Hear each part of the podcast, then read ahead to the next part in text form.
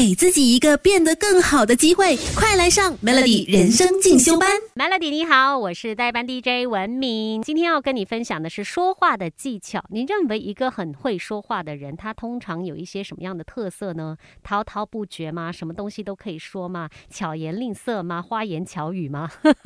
好像都不怎么好哦。为什么会讲话的人都会被人贬到这个地步的？其实不是诶，真正掌握说话技巧的人。是他掌握到沉默的微妙力量。哎，原来要会说话之前，要学会不说话吗？对的，其实那个原理就是这样的。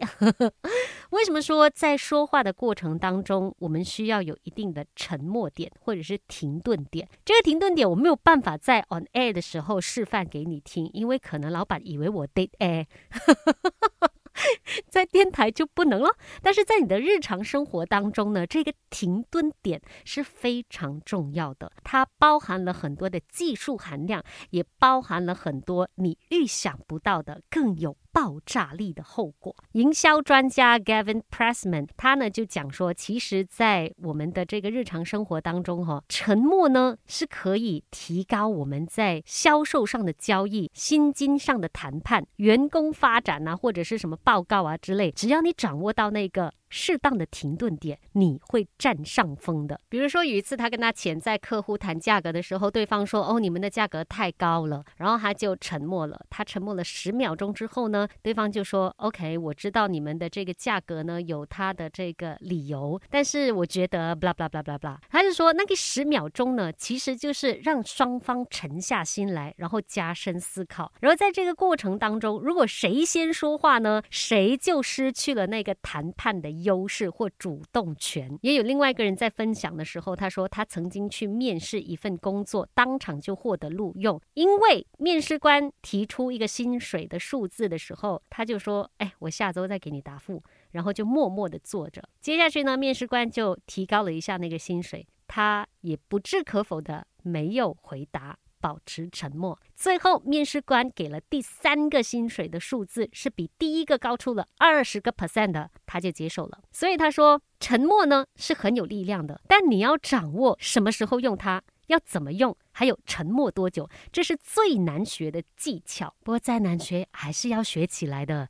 懂得怎么去掌握短暂的沉默，尤其在商业谈判上，哈。大家在僵持不下的时候，保持沉默呢，是除了缓和一下当时候的情绪之外呢，也是让彼此有更深沉的思考。然后谁先开始说话，谁就输了。为什么呢？因为你更急于想要说服对方，或者是把目前的状况解决掉嘛。所以谁有更多的时间来耗，谁有更多的资本去耗，那个就。占了更大的这个主动权了，所以当谈判陷入一个沉默的时候呢，谁先说话谁就输，这个道理要记在心里哦。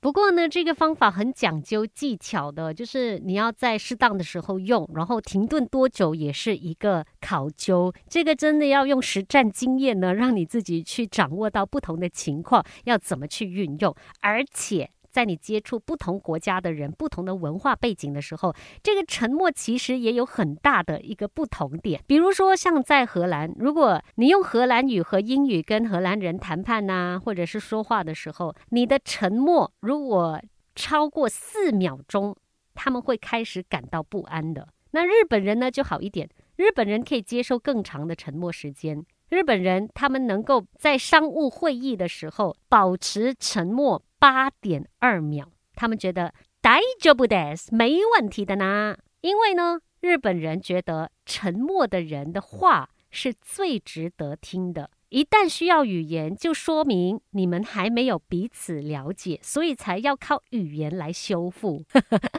这是日本人的文化啦，不代表其他国家的人也有同样的文化吗？那像芬兰人呢，也喜欢安静下来沉思，但是说。英语为母语的人呢，就很难应付这一种停顿了。他们的停顿可能只能两秒、三秒、四秒，maximum 四秒。为什么母语是英语的人很难应付较长的停顿呢？因为讲英文的人，他们通常觉得沉默是会让人很尴尬的。也有一些分析是说，因为那个历史上哈，很多不同国家的人都汇集到美国去嘛，有很多不同的语言，如果不去交谈的话呢，你就很难形成共识，所以就一定要通过语言交流，要不然的话呢，就会感到焦虑。可能有这层的历史背景，也让用英语为主的美国人呢，很难接受在商务会议上呢有太长的停顿。还有一个国家的人也是不太能够接收太长的停顿的。卡普卡，对了。